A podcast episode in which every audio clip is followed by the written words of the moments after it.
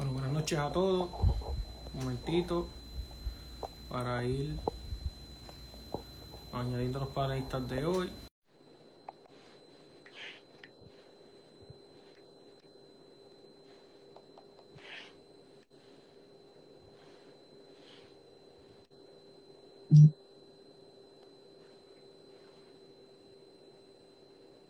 Aquí vamos. Ahí está Manuel. Saludos, buenas, noches, Manuel. ¿Qué tal? Buenas noches. Eh, aquí estamos añadiendo a la gente un momentito. Este.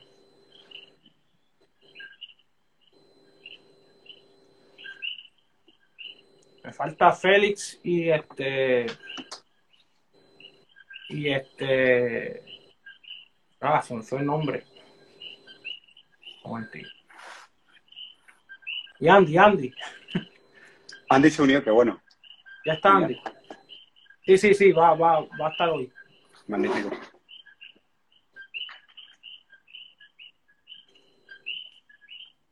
Feli.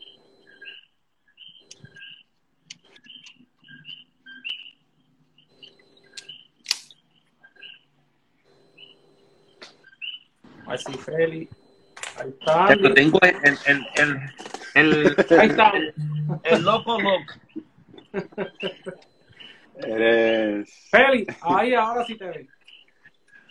¿Cómo que?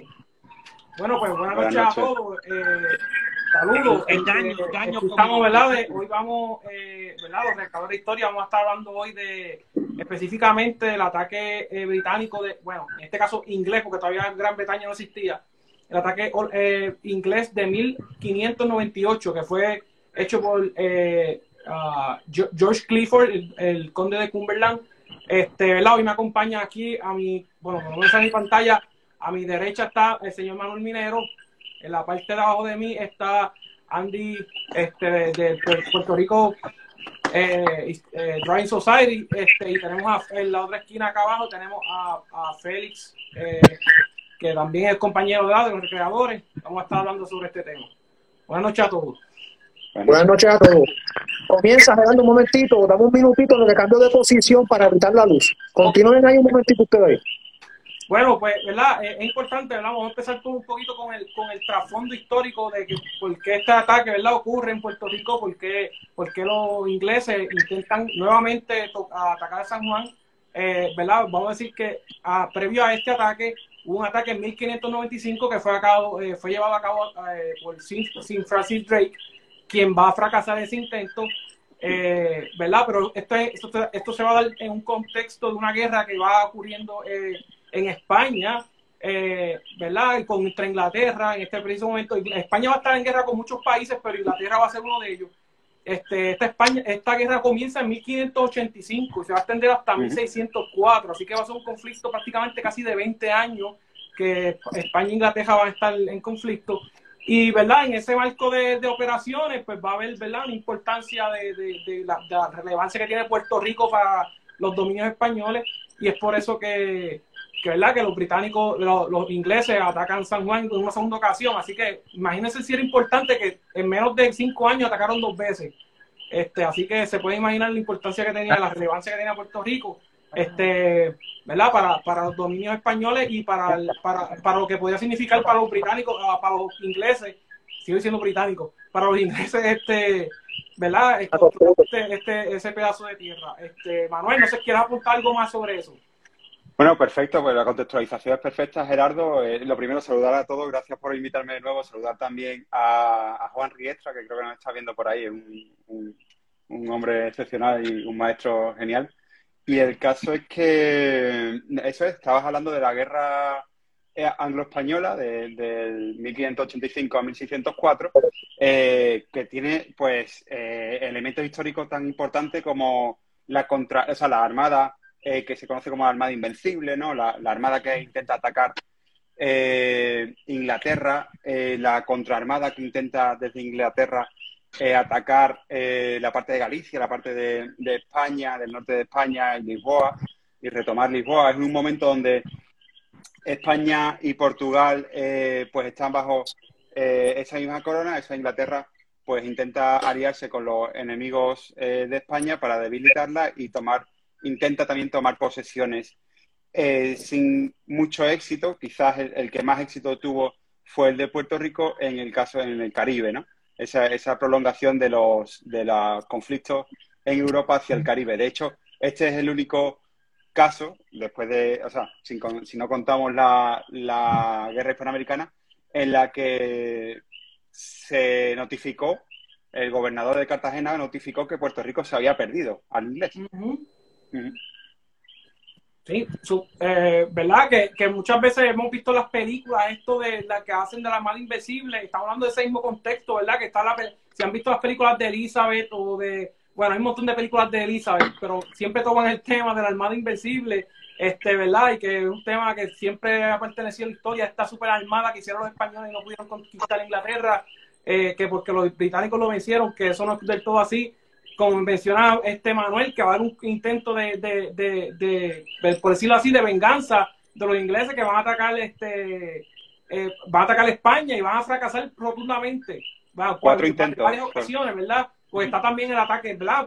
Drake ataca a Cádiz, pero también ataca otro, otro, está La Coruña, que es la que la principal, ¿verdad? Que está la, famosa leyenda de María Pita, que, que todavía, ¿verdad? Pues, pues, es, parte del folclore y de la, de, la historia de España, que todavía se cuenta esa historia de, una mujer que, que tuvo parte en esa defensa, ¿verdad? Y, y este, su bravura incitó a, los, a los defensores a seguir peleando y derrotar a, los, a los ingleses en esa batalla, pero que igualmente va a haber actos de heroicos acá en el, en el, en el Caribe, en, las posesiones españolas, donde también se van a defender, porque como menciona Manuel, van a haber varios intentos y especialmente el de Sir Francis Drake en diferentes ocasiones y va a fracasar en todo y como menciona, George Clifford va a ser de los pocos que va a tener un poco de éxito temporero porque aunque así eh, ¿verdad? Eh, termina eh, conquistando la ciudad va a ser por prácticamente unos cuantos meses y va a tener que irse, ¿verdad? Sea, sea, sea, las razones que fueron, ¿verdad? Que después vamos a hablar, vamos a entrar en detalle sobre ellas, pero que definitivamente pues fue de las pocas veces que Puerto Rico ha sido verdad conquistado, como menciona Manuel, este, la única otra sesión es la guerra hispanoamericana, pero sabemos que no fue, no fue como que la plaza se rindió y la verdad no, no, no, no rendirse. Que la diferencia que en este ataque sí se rindió la plaza y sí se, ¿verdad? Se, se, se le había hecho traspaso a, la corona británica. Eh, pero nada, vamos a hablar un poquito, este, eh, Andy, de la ciudad de San Juan en este momento. ¿Cómo era la ciudad de San Juan en aquel entonces? Todavía la ciudad, primero que nada, gracias por la invitación. Este, la ciudad de San Juan, no, una ciudad todavía en proceso. Eh, todavía estamos hablando de que no habían, a, pesar de que habían no habían pavimentaciones en, en las casas, habían bien pocas, estaban variadas, habían de madera, se veían eh, techos de paja, eh, sí había estructura con postería, pero era bien poco. La catedral estaba prácticamente todavía en proceso, como quien dice, no es la catedral que vemos hoy día.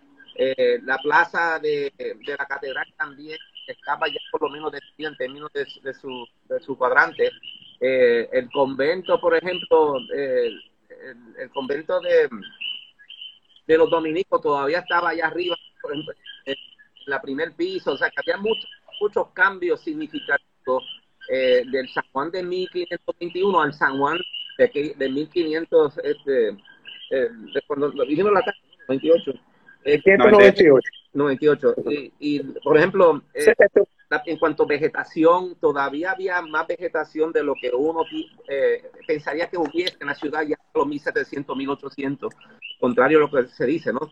Eh, el, inclusive las fortificaciones estaban prácticamente bien limitadas, lo que estaban las la baterías flotantes, eh, eh, había porciones de muralla, habían baterías, pero eran bien, bien, bien casa, ¿no? No era una cosa, yo, yo creo que San Juan, el cambio drástico que hubo San Juan, que se comenzó a tener diferentes tipos, tipologías de edificios y, y alturas, más bien empieza ya para después, como 1650 en adelante, empieza a tener mucho más en 1700. O sea, era un San Juan un poco como quien dice, por decirlo así, como en pañales. Pero no significa que está, no significa que no estamos este, eh, desarrollando. Que, de, que, de, hecho uno de los cronistas, Feli, lo puede mencionar, que, que, habla de, de, que cuando llega, de los cronistas, va, a haber un capellán de, de la de, de la flota ¿verdad? británica, de, inglesa, británica, de la flota inglesa. Hay un, capellán que, acompañaba a John Berkeley que ahí es que entonces, Betito, primero que nada, le doy las gracias a Andy por conectarse a última hora, que lo llamé hace como media hora, ¿verdad, Andy? Tú sabes que Y- ustedes gritan y- corro rápido porque ustedes, ustedes, ustedes son lo, lo que más yo admiro aquí en ese sentido. Eh, hemos aprendido mucho de ustedes, el trabajo de ustedes es valioso y, y me honra eh, siempre está- decirle hola y, y hacer comentarios. Que como bien tú dices, me cogiste literalmente corriendo. Tengo un poco el... el- Una de las cosas que me llamó la atención, que fue cuando rápidamente pensé en, en Andy, es que eh, eh, como parte de la descripción que da este capellán que acompañaba a, John Berkeley, que era un- eh, el segundo en mando después de George Clifford conde de Cumberland durante el ataque, es que él describe la ciudad, la describe como que no era más grande que Oxford, pero pero más grande que Portsmouth en cuanto importancia. Entonces de ahí, pues, me gustaría que Andy entonces nos describiera entonces qué estructuras importantes ya existían, que ya las has mencionado, pero además entonces de esas estructuras importantes, ¿cómo tú describirías las estructuras de- del campesino, o sea, de la, de la persona que no tenía mucha ostentación? Eran, pues, eran de paja, ¿cómo tú me las puedes describir para los, para los, para los, para los que están viendo el video? Sí, había mucha evidencia de que había variaciones de estructura, todo dependía de tu poder económico, de tu importancia, pero sí hubo muchas casas de pajas, lo que llamamos bohíos. Eh, y, y si tenían un progreso, podría haber varias en panel, de, o sea, tablas de madera alrededor, inclusive camas, y inclusive puede tener eh, eh, las paredes en paja, pero sus techos aún en paja, ¿no? Eh, también ha- ha- había varias casas ya eh, con casas de madera, con tejados de lo que llaman tejamaní o, o inclusive de, de, de techos normales.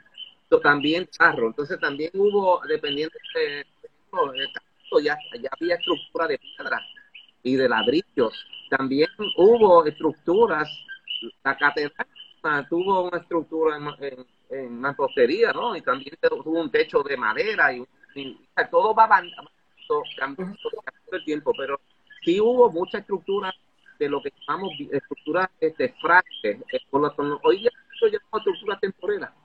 Eh, esa estructura es importante porque eran muchas de las personas que venían a trabajar, a tierra. También, una cosa muy importante, nosotros, no- nosotros hoy día vemos este, estructuras diferentes, pero lo que habían en la estructura, por ejemplo, eh, los animales, cuando uno habla de un caballo, aquí no había un caballo, tú sabes muy bien que los caballos trajeron a, inclusive, no, aquí no hubo ni vaca, aquí no había ni cabra, o sea, todas esas cosas fueron traídas, inclusive el cerdo, sí, sí habían otros animales, pero, o sea, e- ese es el ambiente que yo veo, mucho eh, ambiente campestre, casa de madera, eh, distanciada entre ellas, este, eso es como yo lo veo.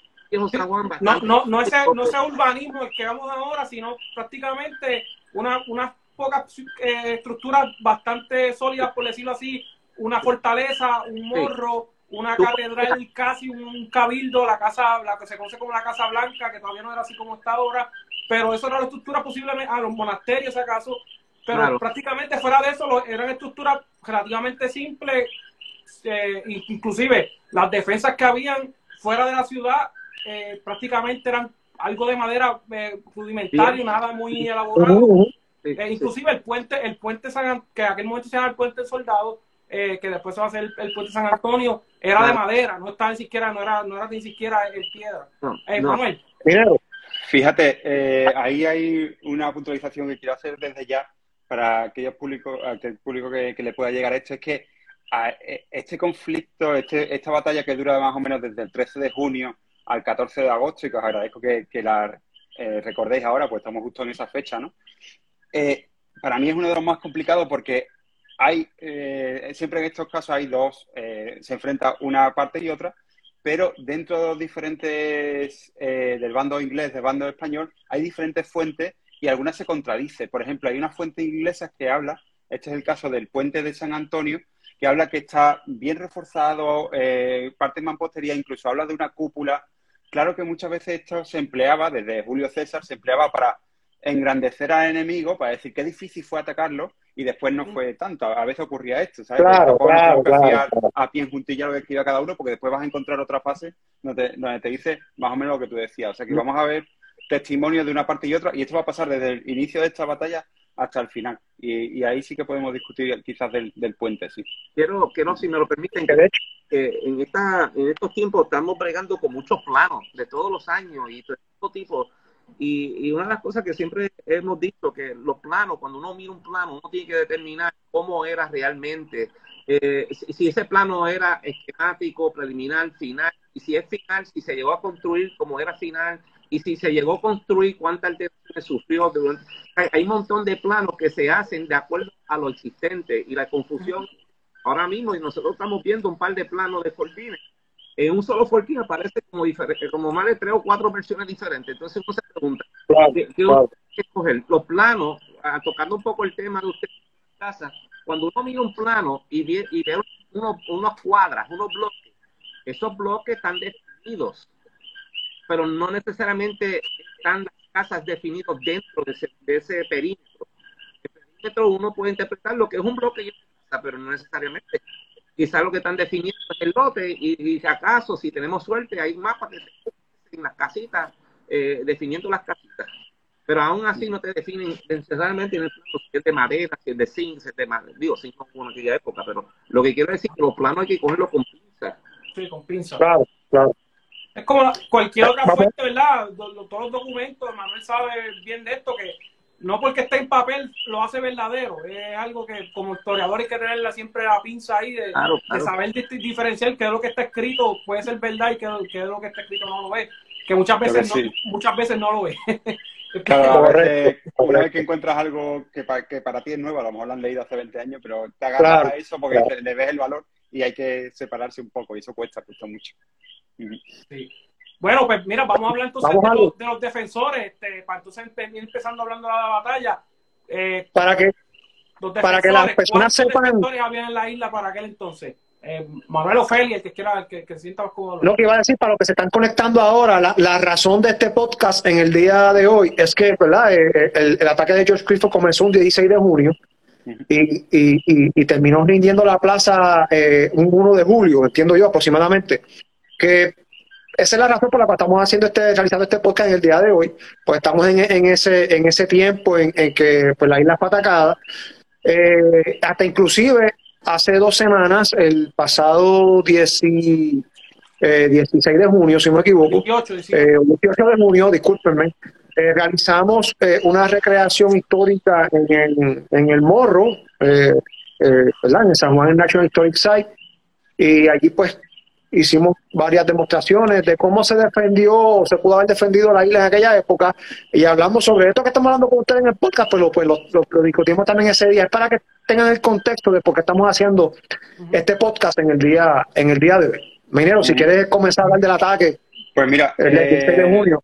Os comento. Eh, nada, lo interesante es que parte esta flota eh, británica con unas 22 naves bien pertrechadas para el ataque y al contrario de lo que hizo Drake, que fue intentar atacar primero las Canarias, le salió mal, después se va directamente a Puerto Rico, eh, Clifford lo que sucede es simplemente eh, se cruza varias veces con barcos españoles y son los que avisan al gobernador de Puerto Rico, que eso, eso es interesante saberlo, que ya tenía, eso es Mosquera ya tenía, sabía que habían pasado por, por Canarias pero eh, Clifford no ataca, sino que se está, eh, creo que por Virgen Gorda o estas islas, para pertrecharse bien antes del ataque, para prepararse y ya después saltar al ataque de Puerto Rico, que era su principal objetivo. Objetivo. Eh, eso es, cuando se presentan esas 22 naves en, el puerto de San Juan, digamos que es interesante saber que el nombre de tres gobernadores que, que, son interesantes en este ataque, que es Suárez Coronel, que fue el gobernador que había defendido durante el ataque de, Drake, de Drake, perdón, de Drake, y que había ganado esa batalla, pero sin embargo siempre había dicho, había escrito al rey pidiendo Mercedes y no se le habían concedido. También juega un papel muy importante en este ataque. El gobernador presente que era en, su puesto era Mosquera, eh, Antonio de Mosquera, y el siguiente gobernador, el que viene a sustituirlo y juzga a Mosquera, es eh, Mercado, que es el que después empieza a crear, pues a partir de 1604, toda lo que sería la, defensa de Puerta de Tierra, eh, perdón, mejor dicho, la, misma Puerta de Tierra, la, Puerta de Santiago, es el que empieza esa, ese tipo de obra que después ya, eh, ya avanzaremos al final. Decir que la defensa, eh, digamos, en, San Juan, pues lo, voy a leer sobre todo del libro de, de que creo que es el, que combina todas las fuentes. Habla que en, el puente de lo que sería, bueno, lo que fue posiblemente el puente del agua o puente San Antonio, había unos 50 hombres eh, dirigidos por eh, Sierra Alta, que hizo muy buen papel hasta que fue sustituido por Menéndez de, de Valdés, ambos capitanes, Después, el sargento eh, mayor Juan de Cubilla tenía otros 50 hombres en la zona del Boquerón, que se fue eh, moviendo, trasladando. En la plaza estaba el capitán Ponce de León con su gente de a caballo. Y después, en la zona de, la Fortaleza y la zona de Santa Bárbara, sí, perdón, Santa Elena, estaba el capitán Gaspar Troche y Francisco Delgado. uno de los principales errores que le, que le atacan o que, o que le achacan al gobernador eh, Mosquera que se mueve con sus hombres desde la fortaleza donde estaba bien pertrechado, tenía agua, tenía víveres y tal, se desplaza hacia el morro, donde en ese momento todavía no estaban preparados a pesar de haber percibido noticia de que se acercaba el, eh, el ataque inglés, ¿no? En el, morro, pues, estaba también eh, el gobernador y capitán Suárez Coronel, que era muy respetado por los soldados. Ok. Vale. Cabe mencionar que dentro de eso hombre que están mencionando, ¿verdad? Que mencionaste a los capitanes. Obviamente no se mencionan a, a los soldados jasos con sus nombres, pero podemos, podemos suponer que, que, no todos esos soldados venían directamente de la península. O sea, ya aquí habían varias generaciones de, de, criollos que habían nacido aquí, así que podemos asumir que entre esos soldados habían criollos, mineros, ¿verdad? Incluso criollos ya veteranos. Está, hay uno súper importante que es un nombre que sigue repitiéndose en la historia de Puerto Rico, que es Juan Pérez. No todos hemos encontrado la conexión entre Juan Pérez el bueno del ataque holandés. Es que los, Pérez, los Pérez son un apellido común. Pero es impresionante. Este, este Juan Pérez eh, es, veterano de la batalla de, contra Drake, que hizo un buen papel, pero en esta eh, también opera, o sea, es, criollo que, que, lucha también en San Juan y llega a adentrarse dentro de la, una vez que ya el, eh, Clifford toma la capital, llega a adentrarse por las calles del enemigo, hace incursiones, atrapa a capitanes, incluso cuando ya eh, toman a, los gobernadores, libera a Suárez Coronel y se lo lleva para, el campo para formar allí una batalla. O sea que el papel del criollo, del soldado criollo, también es muy importante en, el desempeño de esa batalla. Algo el comentario, ¿verdad? Porque es que siempre se menciona como que si aquí los defensores todo el tiempo fueran, pues vinieran de la península, mira, y no era así, este, ya habían varias generaciones que ya habían pues nacido aquí, de criollos que se sentían españoles, claro, este, obviamente, pero eran criollos, este, y que si se hacían veteranos por incursiones anteriores y también porque tenían el conocimiento militar porque eran entrenados por estos veteranos que venían de la península, de las guerras en Europa. Eh, y ese conocimiento pues lo transmitían a, los, a los criollos acá. Y quería pues hacer ese comentario pues por eso mismo, para que las personas pues, pues entiendan de que de que también los criollos pues tuvieron su participación como parte de la, de la defensa. Mm. Minero que tú puedas, no sé si comenzamos con el 16 de junio, este Gerardo, este, ese día que llega a Cristo. momentito, ah, rápido para hablar con la fuerza de los, ya hablamos de los españoles, vamos a hablar entonces de la fuerza inglesa brevemente, que Manuel ya mencionó que eran 22 naves, pero dentro de ellas, ¿verdad? Había una cantidad de tropas y unas personas bastante preparadas, como menciona el informe de, del mismo, ¿verdad? Del capellán el mismo eh, George Clifford, que menciona que muchos que son caballeros, o sea, de, de, que son gente que vienen completamente en armadura, que de hecho va a ser algo, un, un evento que va a ocurrir que el mismo George Clifford casi se ahoga en, el ataque porque anda con la armadura completamente puesta y se cae en algún momento del ataque y él, él lo tiene que sacar y, el tipo sale hasta mal, ¿sabes? De que habla que se enfermó por tragar tanta agua de, de, mal. Este, así que, que, que no lo que estamos hablando no, no son tropas que nunca habían visto acción, no eran tropas que le, que le faltaba el ánimo. De hecho, menciona muchas veces en el, eh, ¿verdad? Que el capellán que hace un, informe menciona de lo motivadas que estaban las tropas, de, de, que, de que estaban eh, muy, este, ¿verdad? Interesados en hacer esto, de hecho que también lo ven como una venganza, porque eh, si no me equivoco, un eh, familiar de George Clifford falleció en el ataque eh, de, Drake atacando a Puerto Rico y de, hecho después, si, mal no recuerdo, menciona de, un cañón que, ellos se lo llevan porque porque dicen que fue el que mató al, descendiente de él o algo así, ¿verdad? Después eso, eso, no, eso será debatible, pero pero que es curioso que, esta gente no viene, viene motivada, viene preparada, porque de hecho en el como dice Manuel, se, se, se, se pararon antes de llegar aquí a prestécharse, el, si no me equivoco, las Islas Vírgenes, lo que actualmente son las, las, islas, las Islas Vírgenes y, Martinica o Guadalupe, no me acuerdo bien exactamente qué isla, pero se, se paran, se paran a, a, pertrecharse, y ahí es que de hecho ellos eh, la tropa ni sabía que iban para Puerto Rico hasta que llegaron al Caribe, que ahí fue que se le dio la noticia. Este, pero nada, pero Manuel, si quieres profundizar sobre esas tropas. Sí, así es. Eh, lo, has dicho perfectamente, Gerardo. Era, era, a diferencia de Drake, que sí que era un poco más aventurero, que ganó su nobleza o su, o su rango de ser por la meritocracia de dar la vuelta al mundo, de ser el primer inglés que lo dio, todo igual. Cliff, eh, Clifford, el conde de Cumberland era ya parte de la aristocracia de, de Rancia Bolengo, de, historia eh, de muchos años y, eh, y, le acompañaban esos nobles bien armados, una, una, tropa pues mucho más organizada y con ese objetivo, por lo menos los altos mandos sí que lo conocían, no así la tropa raza. Eh, los números bailan mucho, la verdad es que este, lo conflictivo de, este, de esta batalla es que los números bailan mucho, pero no así el papel que, que jugaron. Ellos desembarcan eh, al contrario de lo que se pensaba, de hecho, eh, Mosquera creo que uno de los mejores avances que se decía para Mosquera para, para España era un buen soldado y aquí falla. En, este, en esta batalla hace muy mal papel. Muchos errores, muchos errores por lo que he visto. De hecho, vamos, prácticamente parecía que jugaba para enemigos. Es, impresionante.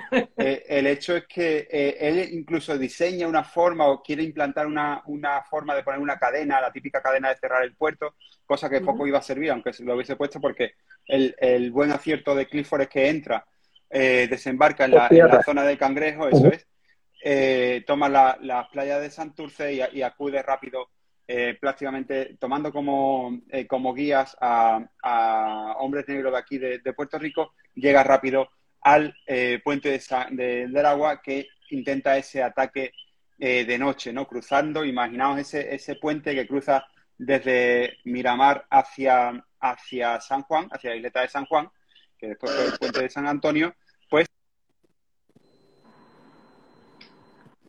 Manuel. Se, se, fue, se, fue, se fue minero. Está, está loading, vamos, vamos a ver. Pero en, lo que, en, lo que se, en lo que se conecta, eh, ¿verdad? Para darle continuidad al, al, a la narración de Minero, pues básicamente eh, Clifford pues desembarca con, con, con aproximadamente 250 piqueros eh, y 50 mosqueteros para forzar la entrada por tierra, que en este caso la entrada que daba acceso a la tierra era por, pues, por el puente del agua, que es, ¿verdad? Como bien han explicado, lo que es ahora el puente de, San Antonio, esa área, para que tengan, para que tengan, ¿verdad? una idea, y que estaba salvaguardado por un pequeño fortín eh, en ese entonces. Y estaba siendo eh, eh, defendido, esa posición estaba siendo defendida por aproximadamente 50, 50 hombres, como, como, como bien dijo Minero ahorita, capitaneados por alta. Con relación a esos 50 hombres, debido al tipo de, de, de, armas que se utilizaban en esa época, pues Además está mencionado porque se componía pues de mosqueteros, ¿verdad? Eh, el, español siempre se destacaba por ser un buen mosquetero y también tenía sus armas, sus picas, ¿verdad? El, mosquete pues era el tipo de arma, un arma de fuego. Muchachos, eh, un momentito, Feli, un saludito ahí a, Pablo que se conectó y a igual que a Ramiro que están viendo saludos ahí. Saludos muchachos. Pablo. Saludos a todos, creo que sí. continúa, sí. continúa, Feli, disculpa es un arma de fuego, ¿verdad? Como parecida a la que estoy mostrando, un arma eh, que se disparaba por, por, por eh, en este caso la combustión se daba por, por, por mecha, en este caso una mecha de, de acción lenta, que se iba quemando poco a poco, eh, y era muy diestro en el uso del mosquete. así que con ese tipo de arma, pues los criollos españoles pues, estaban defendiendo esa posición y prácticamente mantuvieron a raya a los ingleses que trataron de forzar la entrada por, por, por el aeropuerto. Van a sufrir, los ingleses van a sufrir 50 bajas y para el número que, que ¿verdad? Manuel no, no, no debo de mencionar, pero las versiones varían entre unos mil hombres y unos cuatro mil hombres, contando a la gente que está en los barcos. Pero los que se embarcan a lo, a lo, a lo mucho van a ser mil, mil, mil, este, mil hombres. Así que eh, eh, ¿verdad? Y que 50 hombres para mil hombres es una baja considerable. Claro, pero este, peleando desde una posición defensiva, pues tienes un poco de ventaja, claro está. Que de hecho, eh, en ese primer intento, George Clifford, ya el 17 de junio, ¿verdad? George Clifford no logra, no logra forzar la entrada, ¿bien? Que es cuando tiene la famosa caída que tú mencionaste en ese intento. Los ingleses, y Minero, pues, me corría, cualquiera me corría, pues, además de tener bosquetes, pues también tenían picas, ¿verdad? Que eran, son unos palos largos, en este caso palos que pueden medir hasta 18 pies. Y, y, esos piqueros, ¿verdad? Pues me, me aventuro, me aventuro a, a, a decir de que el tipo de formación que estaban utilizando los, ingleses para forzar la entrada eran con los piqueros al frente y entonces los mosqueteros atrás para, para, para cubrir a los piqueros, ¿verdad? Sí, porque, porque, dice que los, los, disparos de metralla surgían, hacían eh, mucho de, verdad, mucho devastación dentro de las tropas porque iban compactas lo que sugiere que algún tipo de formación estaban llevando, porque de lo contrario no tenían Algún tipo de formación cerrada dentro del puente porque es lo que físicamente le permite hacer. Y, esa, y esos disparos de cañón que tú bien mencionas de metralla, los estaban haciendo desde el boquerón. Ahí me gustaría que Minero abundara sobre, ello, sobre ello. Pues continúa, Manuel, que, que ahora sí estamos otra vez. Eh, no, ah, no. Es ese. Hay, muchas versiones. hay muchas versiones en el que se habla, por ejemplo, que, que que Clifford no se cae del caballo, sino que le, hablan de un disparo que le acierta en la armadura y que sobrevive eh, gracias a que la armadura era de buen metal. Hablan incluso que cuando él consigue llegar arriba, porque lidera ese ataque y clava una daga en, en el puente. En la puerta recibe un picazo y lo, y lo tira hacia atrás y lo sacan sus hombres. O sea que hay, hay diferentes versiones, ya os digo. Incluso eh, hay versiones que dicen que los españoles llegan a, destruir el puente antes de que lleguen los británicos y ellos lo vadean. Sí.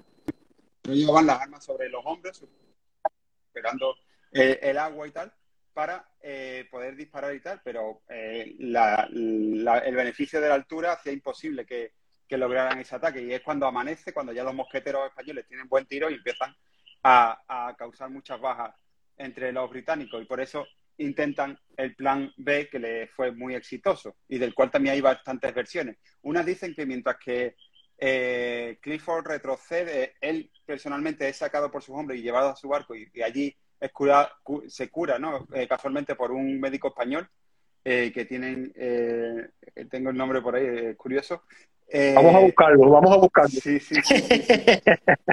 El caso es que eh, lo sacan sus hombres y eh, una vez que se cura, hay una versión que dice que con su barco ataca la zona de, de Dice con, con peligro en callar porque estaba bien cerca, bastante cerca de la costa. Es que hay otra versión que dice que incluso llega a encallar su barco enfrente de, de las baterías de entre el Escambrón y, y el San Jerónimo y con esa misma artillería, antes de, dejar ahí el barco, dispara y, los, y, toma ese, ese, punto de tierra. Y, entonces logra ganar eh, por la retaguardia el puente de San Antonio, o bueno, puente del agua, disculpe, y ahí ya eh, retrocede todo, todo, digamos, la defensa de la primera línea de batalla. Es curioso porque se habla incluso que el Boquerón tenía una eh, trinchera con, dos, con solamente dos cañones, hay versiones que hablan de más cañones, y eh, también se habla mucho de que hay un momento en el que se, en ese momento que hemos hablado de Riff y en que eh, las fuerzas españolas están ganando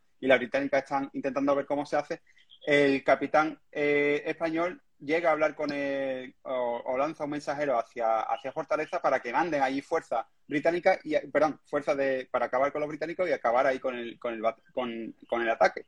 Pero eh, ahí el gobernador comete uno de los primeros fallos, que es decir, que no, que, van a, permanecer cada uno en sus puestos y que defiendan su, el puente de ellos, que es al que le toca. Claro, una vez que avanzan ya sobre la población poco hay que hacer. Hablaba perfectamente Andy que era una población disgregada, era, eh, no había un, frente de, tierra, no hay una puerta de tierra, eh, que una puerta de Santiago que cierre el paso, por lo tanto, toman las principales eh, edificaciones e incluso se atrincheran en esas edificaciones, toman el vino, toman la pólvora, toman los cañones que había en la plaza, que nos habían llevado al morro, y empieza el ataque y, y el atrincheramiento ya frente al morro. Otra diferencia que, es bien distintivo y que habla de, la aristocracia británica en este caso es que algunas crónicas hablan que aquella noche, cuando los británicos toman ya la ciudad y los españoles están recluidos, las fuerzas defensivas están recluidas en el morro, vieron desde el morro cómo algunos británicos ahorcaban a otros británicos. Y se habla de que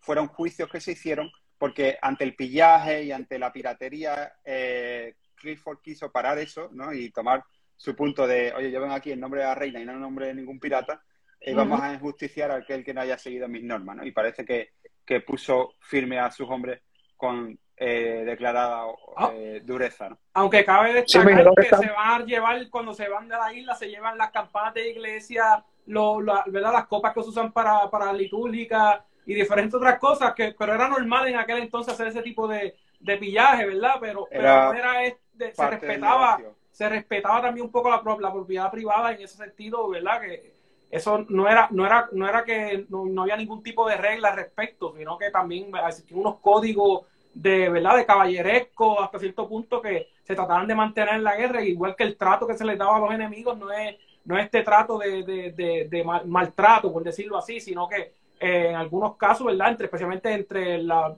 caballeros, por decirlo así, el trato va a ser de, de, verdad muy bueno. De hecho, inclusive tratando mejor al enemigo que a sus propias tropas, dándole una, una ventaja, este, eh, ¿verdad? De la forma en que se les trataba. Inclusive el gobernador, bueno, después hablamos de esto, ¿verdad? Pero que se, la, rendición se les permite salir con su, no a toda la tropa, pero por lo menos al gobernador se les permite salir con sus armas, este, cosa que no se le permitió al resto de la tropa. Y eso es porque pues, simplemente era un código de honor que tú, eh, cuando te rendías, ¿verdad? El, el, el, el, que te, el que te, ¿verdad? El que te había atacado, se, te podía ofrecer eso en, considerando que tú peleaste con valor y con honor, y por eso te hacía merecedor de ese tipo de, de, de, de lado, de salir de, la, de rendirte, pero con tus armas, con tus banderas, este, que eso no, no era un honor que se les permitía a todo el mundo, así que eso va muy bien de George Clifford en ese sentido, que por lo menos tuvo cierto, ¿verdad?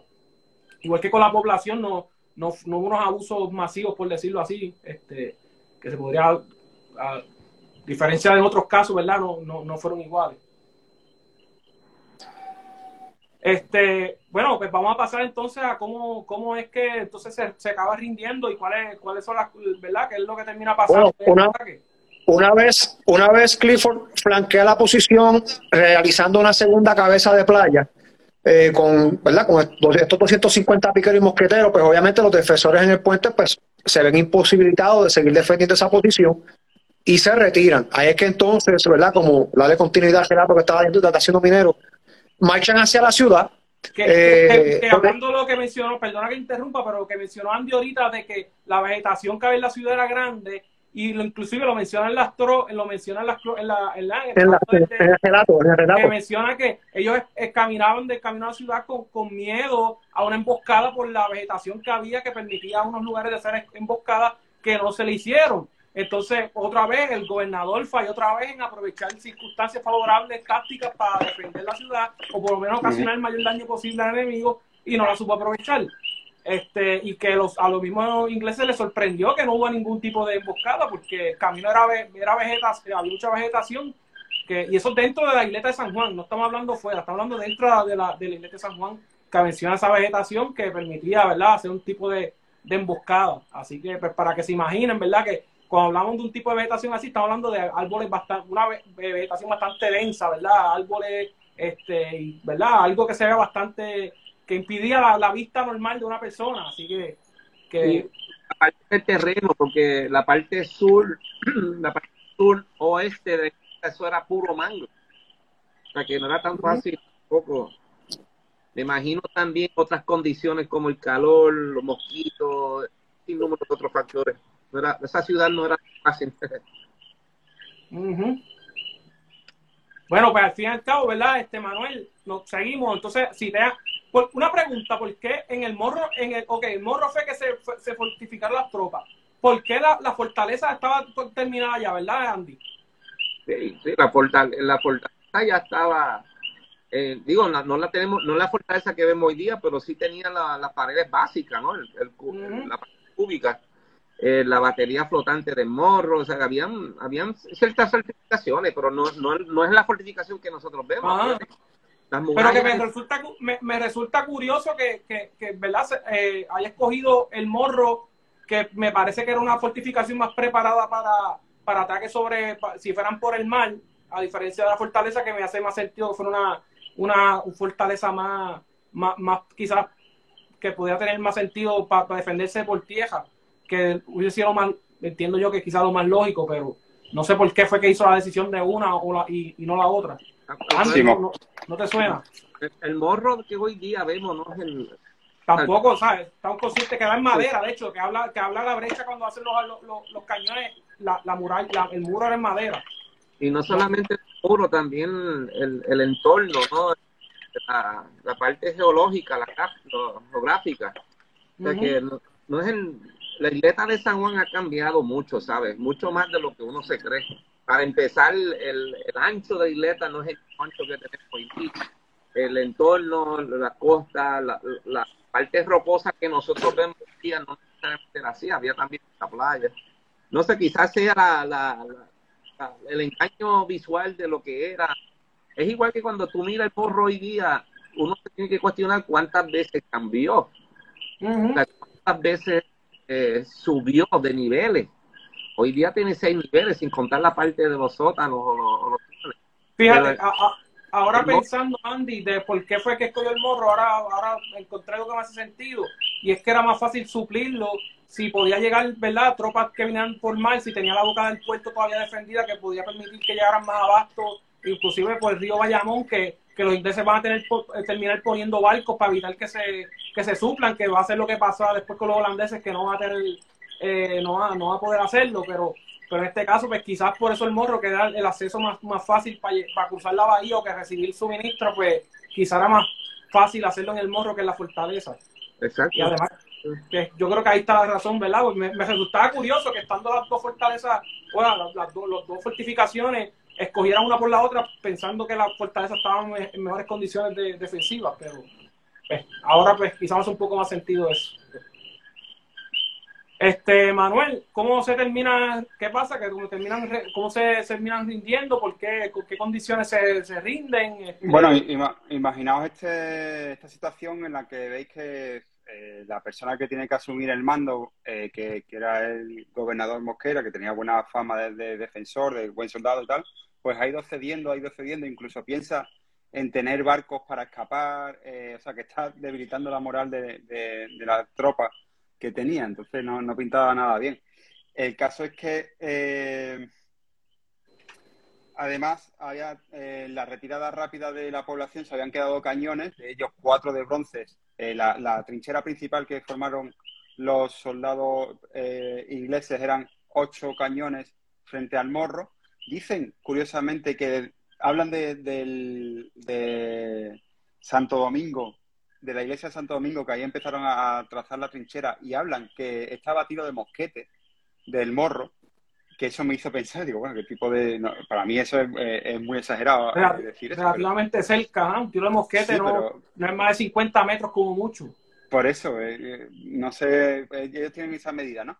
Pero empiezan a ir a trazar las la trincheras, ponen cuatro cañones que encontraron en la plaza de bronce, de muy buena calidad y, y nobles, y cuatro de hierro que sacan de sus propios barcos ya tiene ahí ocho cañones y dicen también que desde otra fortaleza, entendemos que es o la fortaleza o Casa Blanca, montan una, una trinchera con dos cañones. Tú me quieres decir a mí, minero, perdóname, tú me quieres decir a mí que Mosquera se retiró para el morro y no inutilizó esos cañones que lo podían hacer en su contra. Otra vez, otro error táctico de nuestro amigo Mosquera. Sí, lamentablemente. eso, es tan, fácil como clavarle un clavo. Sí, parece que no eran cañones operativos, o sea, que no que lo tenían como en la plaza y tal, como que de un o de un, o sea, no, no eran los cañones que tenían, por ejemplo, los de Santa Elena sí logran eh, meterlo hacia el morro y tal, pero pero eso los deja ahí y no solamente eso, sino que la pólvora también había pólvora en la plaza, que, o sea, los ingleses prácticamente estaban atacando con las armas de, los españoles y se cometieron muchos errores en ese, en ese ataque. Es como, sí, sí, es, triste, pero es cierto, pasa así. O, así lo cuentan las crónicas, ¿no?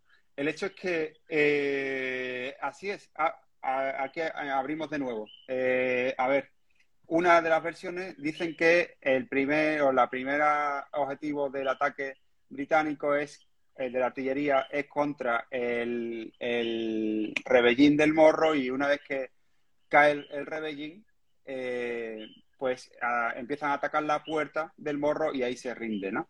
Otros hablan que, realmente se disparaba a diferentes puntos y que, y que se rinde el morro por eh, decisión de, de, Mosquera, incluso anticipado, porque llega a decir que es por falta de abastos, pero él ordena que unos barcos que estaban llegando eh, con abastos se den la vuelta. Eh, cuando entran los ingleses ven dentro que hay carretas con bueyes y que también hay un barco que había llegado al morro con harina, o sea que hay cierta, eh, digamos, discrepancia.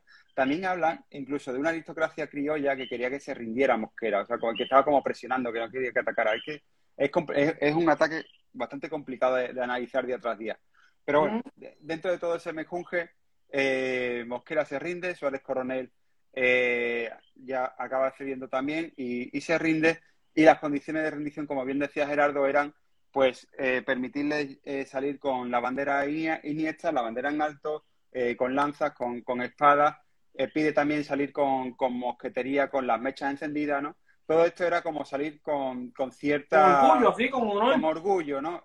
hay en la... En la digamos que cuando atacabas una fortaleza había también una ley no escrita que era si te rinden cierto baluarte o cierto rebellín, ya puedes dar por perdida la plaza y no tienes que hacer más baja, porque si aguantas más, después vas a tener eh, un gran, eh, digamos, castigo del enemigo que has hecho perder, eh, digamos, hombres en claro, claro. O sea que eso también lo medía, aunque no estaba escrito, pues se medía, ¿no? no estaba escrito oficialmente.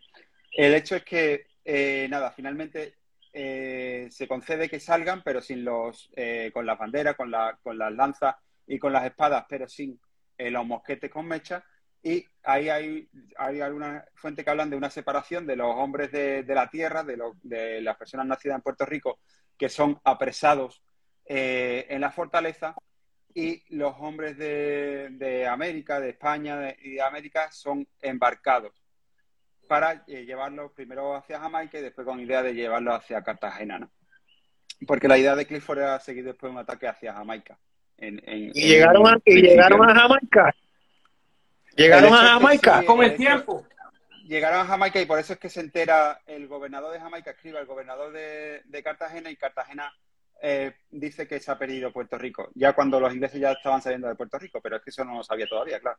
Llegaron a Jamaica eh, las noticias.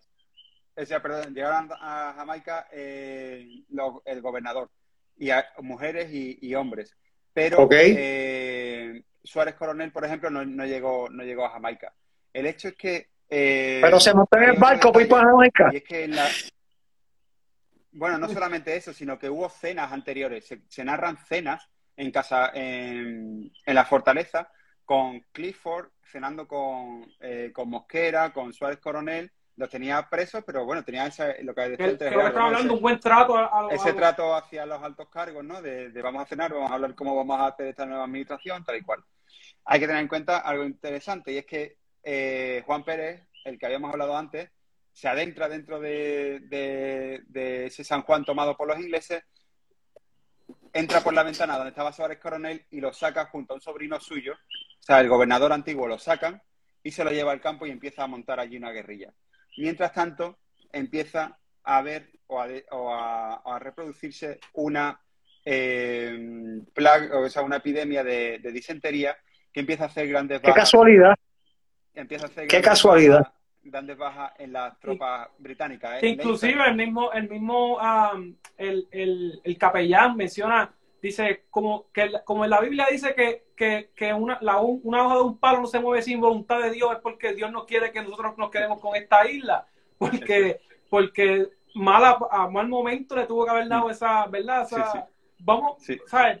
Que, que, también afectó a, los a, los a, los, a los puertorriqueños, bueno, a los españoles que estaban viviendo en la isla también le afectó. Que, pero obviamente en el caso de ellos hacer minoría, el miedo de que de la isla se estuviese preparando una, algún tipo de, incursión, eh, pues definitivamente eso tuvo mucho que ver con la decisión que van a, tomar los ingleses.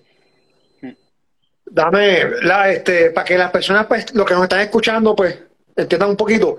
Ya, ya para ya el primero de julio, ya el Moro pues había ya rendido, ¿verdad? Habían rendido la plaza, ya pues Clifford había ganado, ¿verdad? Había ganado la isleta de San Juan. Y así, y así estuvieron varios meses. Ahora, yo quería preguntarle a Andy, ¿verdad? La, pues la, la tropa se establece, sí, comienza a formarse un tipo de guerrilla en, en, en, en los campos, ¿verdad? entiendo yo que tal vez en, lo que es Bayamón, Cataño. Este, pero, Andy, lo que yo quería preguntarte es, ¿verdad? ¿Verdad? Sabemos que luego los ingleses terminaron retirándose por la, por la disentería, que eso es un tipo de enfermedad que está pues en el agua, ¿verdad?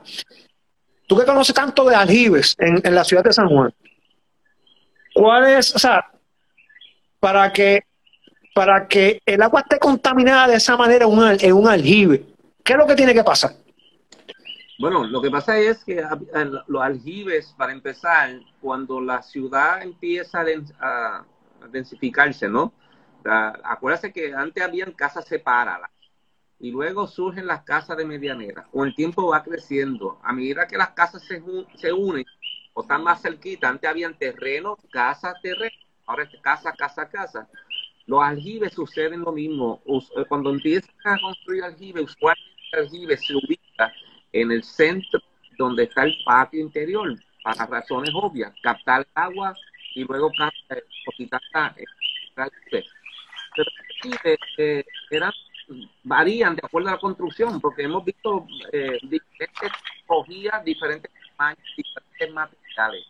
Pero usualmente pues, se colocaban en el piso por muchas razones, entre ellas temperatura, luz, este, y que también estaba eh, eh, protegidas, ¿no? Porque el agua en, una isleta que no habían ríos, no habían este, lagos cerca, ¿no?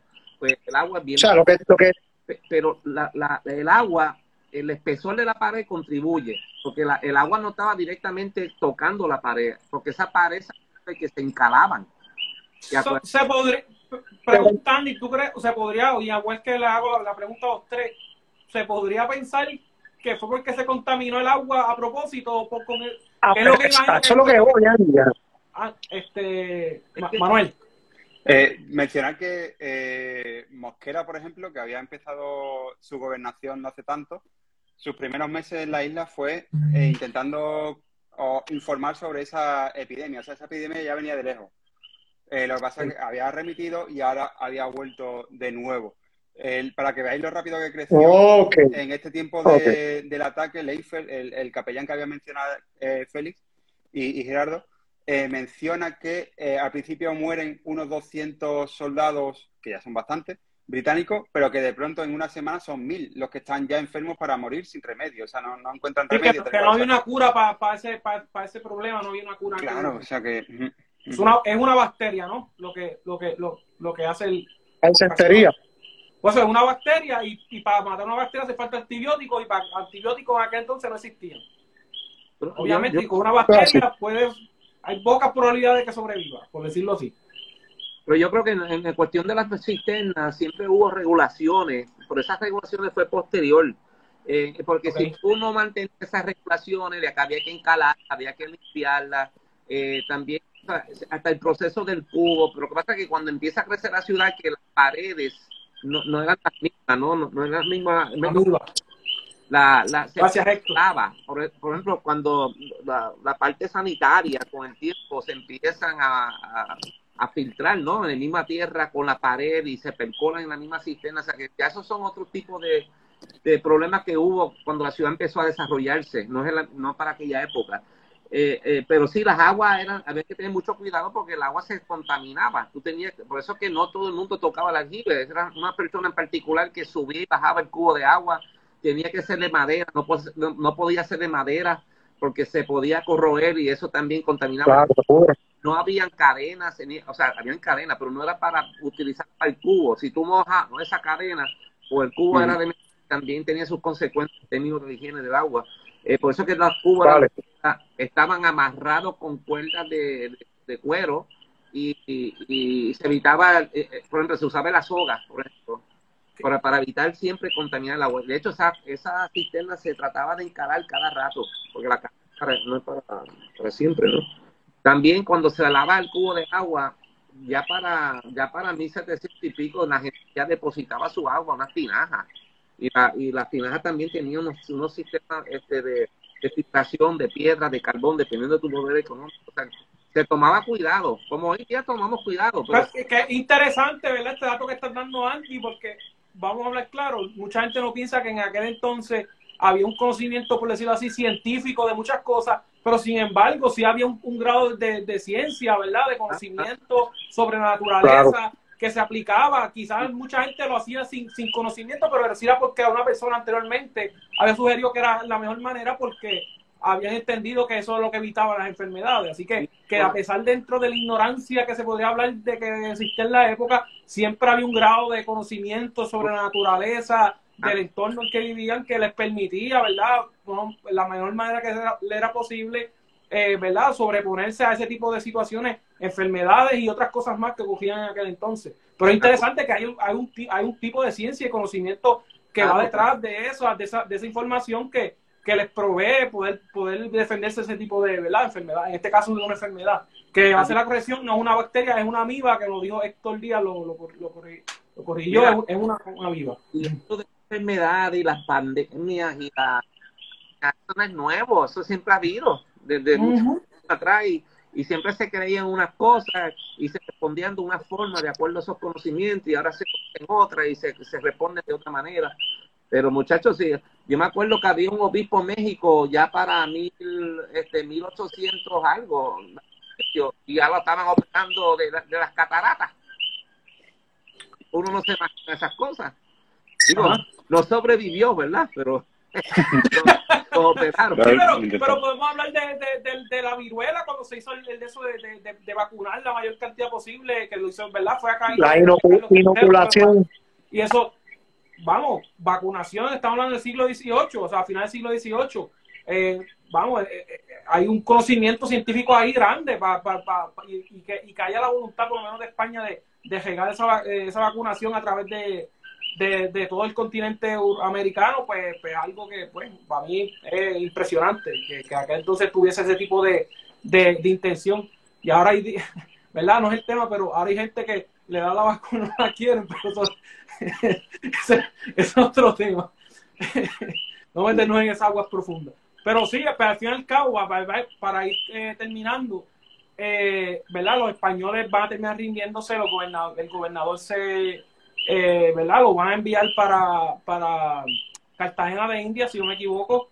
Este, pero después George Clifford con la gente que está enferma se va a ir retirando de, la ciudad para irse a Inglaterra con los, el botín de guerra que se va a llevar este, las campanas de la ciudad, cañones, este, los ¿verdad? diferentes copas y, ¿verdad? instrumentos que se usan eh, para, para la que están en la iglesia. Igualmente viene un barco de perlas cargado de Venezuela que se lo, se lo embolsilla también, que se lo va a llevar, el, el cargo y se lo va a llevar para Inglaterra. Este, y va a dejar la cargo. que se lo lleve otro. Y va a dejar, a cargo de, de, San Juan a, a Barclay, que hace el mando, este, que se va a quedar en la ciudad por algún tiempo, pero las enfermedades también le van a hacer mella. Y al cabo del tiempo, para fecha de noviembre, eh, termina, ¿verdad?, yéndose de la ciudad. Este, pero nada. A principios de diciembre. Eh, sí, Berkeley, o sea, lo que, lo que intenta sobre todo, o la orden que lleva es destrozar todo lo que pueda de, la obra de, la parte de tierra del morro, por si llegan de nuevo, poder hacer el ataque más rápido, ¿no? Eh, y entonces decir que todo eso que robó, ese jengibre... Eh, ah, jengibre, azúcar, Incluso el marco, ¿no? Hablan del marco de mármol de la casa de un vecino, de una ventana, también lo arrancan y se lo llevan, o sea, todo eso. en Inglaterra, al final, cuando lo analizan, eh, se dan cuenta que no, que, apenas tiene valor conforme a todo lo que ha invertido en flota, barco, todo el movimiento. O sea, fue al final un mal negocio para, para Clifford, que desde nuestro punto de vista fue el único ataque certero y, que venció la, defensa de Puerto Rico, pero desde Inglaterra no se vio tampoco ese éxito eh, tal cual, sino que se vio como una, una eh, empresa que apenas había recuperado la mitad de lo invertido. Este, Por otra parte, tengo, tengo una pregunta porque el, eh, después de, que seamos que era juzgado y tal, llega eh, Alonso Mercado que hace toda esta obra, empieza toda esta obra de la parte de Puerta de Tierra y ahí sí que me gustaría preguntarle pues a Andy aprovechar pues cómo, cómo comenzaría esa obra de trazar la, la Puerta de Santiago, ese ya principio del siglo XVII, ¿no? 1604 en adelante, que, que, que, es una obra que marcó después toda la evolución de la, de la ciudad, pero que empieza justo en ese momento, ¿no? Es curioso. Yo no, no estoy muy claro exactamente la pregunta. ¿A, a qué te refieres? ¿Cómo, cómo, ¿Cómo comenzar esa obra? ¿Cómo comenzar esa obra de, de hacer la puerta de tierra, puerta de Santiago, sí. eh, para Alonso de Mercado? O sea, ¿cómo, cómo pa, mmm, pasar de una eh, ciudad que, que, le falta mucha parte de muralla empezar a trazarla? ¿no? ¿En qué, en qué se basa? ¿En qué se...? Ah, digamos ya desde tu punto de vista de ingeniero o arquitecto. Lo que pasa es que las murallas, eh, la, las puertas, las puertas realmente es un, es una bóveda, como por ejemplo cuando tú miras la, yo recuerdo cuando nosotros empezamos a buscar los planos y lo, la puerta de San Juan, por ejemplo, uno se imagina cuando construyen la puerta de San Juan era la muralla y la puerta, pero realmente era una muralla parcial, protegiendo esa entrada. La muralla no llegaba completamente a vuelta redonda y la, la, las puertas eran también como un acceso, un túnel. Cuando tú vas al cementerio y, y mira la, entrada de ese túnel, por decirlo así, de esa bóveda, así son todas las puertas. La puerta de San Juan, la puerta de Santiago era así, la puerta de San Justo era una bóveda. La diferencia era la, elaboración de la fachada que se le pega al túnel. Pero ese túnel de Santiago, esa, esa puerta de Santiago, yo imagino que como cualquier otra muralla, tienen etapas. Etapas no solamente en alturas, también en ancho. Y muchas las paredes, mucha gente se cree que las paredes, eh, realmente ese ancho que tenemos, las paredes, está compuesta de una sola muralla. No, son prácticamente dos murallas paralelas y relleno entre ellos. Yo veo esa, esa, esa muralla, yo he visto planos con el foso seco, otro con, con parcialmente eh, eh, pegado, pero, eh, pero eso es bien, es bien, hay que ver las transiciones que hubo. Por ejemplo, cuando se les construye Rebellín al frente, todo ese aspecto cambia, la altura cambia. Eh, la Puerta de Santiago, eh, bueno, la, una de las puertas yo entiendo más importante porque da esa tierra, ¿no? Pero no, no creo que era una, una diferencia en términos de las demás puertas de muralla. Era una muralla perforada que se le añade una, una fachada, pero eh, sí, que si es importante, sí que si es ancho, la pared es más ancha, la, la, una de las paredes más altas que tenía la ciudad era prácticamente en esa área, por, por razones obvias. Pero yo imagino que eso era una obra bien importante y una, una, una, obra bien difícil porque era altura, había que bregar con ancho, habría que de, de, de, eh, diseñarla para resistir mayores impactos. O sea, no sé, de la puerta de Santiago se puede hablar mucho. Hay que ver de qué, cuál etapa estamos hablando. Hay que sacar puerta los militares Mira, siempre hablan de, de las fortificaciones, la, la, parte más débil es la puerta, ¿no? Por eso ponen toda esa abalortada hacia sí, la puerta. Esa... Está todo siempre... ah, no era... Muchachos, una pregunta que nos hace Juan Riestra. Eh, menciona, oye, algunos historiadores hablan de la resistencia interior de la isla, pero nunca he visto mucho del tema. De casualidad, ¿alguno de ustedes tiene información sobre el tema? Este, claro, se me ha olvidado mencionar que aunque siempre hablamos de la disentería, que fue clave tal y cual, sin embargo, Juan Pérez, el que hoy que habíamos hablado al principio, él dice que no, que no fue la disentería lo que ha hecho de aquí los británicos, sino que fue el hecho de que eh, Suárez Coronel, el anterior gobernador, que él liberó de, de, de, los ingleses, llegó al interior de la isla y monta una, una resistencia con hombres de, de partidos del interior de, bueno, del resto de la isla. Ya ahí eh, la, la parte de San Germán, la parte eh, de Coamo, pues que se acercaran hacia, hacia eh, San Juan y que eso sí que era temido por, eh, por Clifford. Eso es, la versión de, de, algunos historiadores también, que se estaban formando ya una resistencia a la que una tropa ya debilitada y cansada británica pues le iba a ser más complicado. Eh, Pero cu curiosamente, ¿hay algún informe o algo que mencione específicamente algunas acciones específicas que se hayan tomado? Porque por lo menos yo no, no, no lo he visto. Obviamente el gobernador, eh, no, su informe no es exactamente lo más, lo más fidedigno, sabiendo uh -huh. que que, que pues, él está buscando las razones de probar que él fue suficientemente buen defensor y que la culpa fue porque no estaba preparada la, la, y porque el enemigo yo sí he leído yo sí he leído, no me acuerdo de la fuente ahora, pero yo sí he leído de un ex gobernador, yo no sabía el nombre, pero sí he leído, yo, yo sí lo que había leído que había un ex gobernador que vivía en el interior de la, o sea, que vivía en la isla, en el, en el campo, y que organizó una resistencia, pero si Minero tiene el nombre, mejor todavía. Yo, yo ese dato no lo tenía. Sí, ese, ese era Suárez Coronel, que realmente no vivía en el campo, sino que lo llevaron hacia el campo. O sea, cuando Olivera... Sí, sí, que lo cortaron de la, de la fortaleza y, y, entonces Pero, eh, que había sido el gobernador... Los rescataron, mejor dicho. Sí. Los rescataron, mejor dicho. Sí, la fuente que bueno, utilizan son las de Juan Pérez. No, no, Juan Pérez hace unas informaciones que, que escribe y, y, y, son las que, las que menciona eh, Luis Burset en su, en su obra del siglo XVI de San Juan de Puerto Rico. Y, y eso, eh, habla Juan Pérez directamente defendiendo esa teoría de que él saca a, al ex gobernador, se lo lleva al interior de la isla y ahí se crea. Pues una... Tiene su lógica, tiene su, tiene su lógica, pues lo más bueno. seguro hubo una combinación eh, de ambos factores para claro. que posteriormente se retiraran. Claro, los ingleses le van a echar toda la culpa a la disentería para no decirle que se fueron por alguna otra pero, situación. Pero sin embargo, también, también el, el, el, el, relato, el relato de los británicos hace alusión a la, a, la, a, la, a la, valentía de los soldados que lucharon en el puente, específicamente lo que era el puente, y los voy a citar, que dice el capellán, dice, nuestros soldados desembarcaron felizmente un poco distante del Fuerte Rojo, donde los españoles estaban preparados para recibirnos.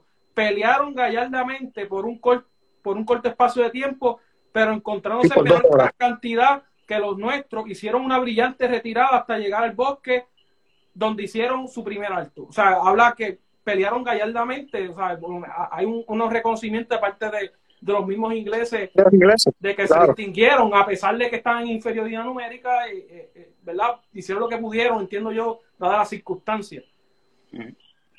Pero sí, sí, es cierto que se hablan de, de ataques en Puerto Nuevo, en esa zona, sí, sí, eh, se me olvidó mencionarlo anteriormente. Sí, porque habían eh, eh, George Clifford envía eh, varios de sus hombres a. O sea, los hombres estuvieron solamente en la isleta, en la isleta de San Juan Pero, limitado. No se atrevieron a meterse dentro de la isla porque sabía que no, no, iba posiblemente. Pero sí estuvieron en las inmediaciones, porque sí les ordena a que verifiquen cómo es la topografía en las, en las, en las áreas inmediatas. Y áreas inmediatas, pues son Puerto Nuevo, Escataño, este, que posiblemente entonces en esas áreas, pues sí fueron este, incomodados, ¿verdad? O atacados de, a manera de guerrilla, no un combate, ¿verdad? Eh, que obviamente pues sabemos que tenían en la de perder si, si, lo combatían tal vez de frente y cuerpo a cuerpo, ¿verdad? Sí, pero emboscada, eh, que, que, que, está como el caso del capitán Correa, que aunque el enemigo era superior en número y aunque bien un, un ejemplo de menor, mucho menor cantidad, pero que armamentísticamente estaba superior y aún así pues el hecho de, de claro. tener una emboscada, el conocer el terreno, y aprovechar tácticamente la ventaja que tenía, pues podía resultarle una sorpresa que podía, claro. que a, a, a, como te digo, a cuerpo a cuerpo, la verdad que ahí no, no hay tecnología que valga, ¿sabes? Y lo, los Pero, holandeses lo van a comprobar después con el, con, en el próximo, en, en el ataque. De, de, en, el río, en el que, que, que, que no sorprende que si hace, que después, prácticamente casi 40 años después, eh, bueno, 30 años, 30 años después, atacan los holandeses y la, y la, y la, la forma en que se defienden los criollos, yo no creo que haya sido distinta a la que fue en ese ataque. Eh, no, no, no, hay, no, no veo evidencia, o sea, no veo alguna razón para que no sea así. Eh, bien probable, también bien probable. Entiendo yo que fue, fue muy corto, ¿sabes? En cuestión de lo que se, del ataque y se, y se rindió, quizás no dio tiempo para organizar esa defensa de manera más efectiva como si lo, lo pudieron hacer en, en el ataque holandés que, ¿verdad? Son cosas distintas entre un ataque y el otro, pero definitivamente, pues, claro. la, quizás las circunstancias estaban y se, se podían permitir para poder, eh, ¿verdad? Atacar al enemigo de otra forma. Y hay que cabe destacar que esta guerra, a pesar que esto es 1598, la guerra dura hasta 1604, así que, que aunque aún cuando se, se rendió la, el gobernador, eso significaba que la guerra se había acabado, así que, que, la, que la, las hostilidades continuaban y y, y, y, de seguro los españoles en algún momento, si los ingleses no se hubiesen ido, hubiesen enviado algún tipo de, de enviaron, para volver a tomar enviaron. que era súper importante. La enviaron. Llegaron, uh -huh. ¿cuántos meses después llegaron, mineros? Llegaron como para el mes de marzo o mayo, por ahí, pero yo sé que llegaron, sí, llegaron, llegaron tropas. Eh, yo recuerdo que en 1599, ¿no? Que es cuando llega... Eh, me... Ay, se me olvidaron. Sí, porque Clifford se retira más o menos a principios de diciembre y ya para... Eh, correcto, marzo, marzo, abril, mayo del 99, llegan unas tropas con la intención de reconquistar, ¿verdad? De, recapturar, o sea, de, reposeer, mejor dicho, la isleta de San Juan, pero se encuentran con que los ingleses ya se habían retirado. Bueno, para culminar esta guerra, ¿verdad? Anglo-española, culmina en 1604, ya para que entonces Elizabeth, la reina de Inglaterra, había muerto, igual que Felipe II, que eran los que habían iniciado la, guerra. Eh, se firma un tratado de paz en 1604, este, que va a ser prácticamente más favorable para los españoles, que se podría decir que al fin y al guerra, aunque fue casi un empate, pero más ventajoso para los españoles. Este, que los españoles, a pesar de, de, ¿verdad? de haber tenido una guerra bastante larga con los ingleses, eh, van a, ¿verdad? Van a seguir luchando en diferentes partes del mundo. La, monarquía hispánica, de hecho, su cúspide se va a dar, ¿verdad? En, prácticamente en ese periodo de lo que se le conoce como la, la paz hispánica, que es cuando el, el, imperio está en su mayor apogeo, por decirlo así. Este, así que no, no, no necesariamente esta guerra significó un debacle significativo para España, ¿verdad? Este, que todavía va a gozar de, su hegemonía en, en, Europa y en el mundo eh, después de esta guerra. Así que no se considera esta guerra una guerra perdida, por, ¿verdad? A diferencia de otra, ¿verdad? Que, por ejemplo, en el ataque la, la de 1797 sí es una guerra que España prácticamente sale mal parada y, sin embargo, pues fueron, fueron eh, eh, victoriosos los españoles en, Puerto Rico, pero la guerra al fin y al cabo termina siendo una guerra que, le va a costar más a España que, beneficiarla, así que, que son, así son las incongruencias de esto de la guerra, así como, como pasan las cosas. Bueno, muchachos, pues nada, buenas noches, muchas gracias por la participación en, el día de hoy. Este, gracias, gracias a todos. Ya pronto retornaremos, no sé qué el tema que, el que sigue, tenemos muchos temas eh, pendientes, eh, especialmente sé que está ahora mismo el periodo de la guerra hispanoamericana, que está en estas mismas fechas, eh, igual que hay otros temas más pendientes con los muchachos, así que nada, vamos a meterle, vamos, vamos a tratar de, de tocarlo lo más pronto posible. Y nada, nos veremos en una próxima ocasión. Muchas gracias, muchachos, y nos vemos la próxima. Gracias a todos. Muchas gracias. Gracias, gracias un saludo.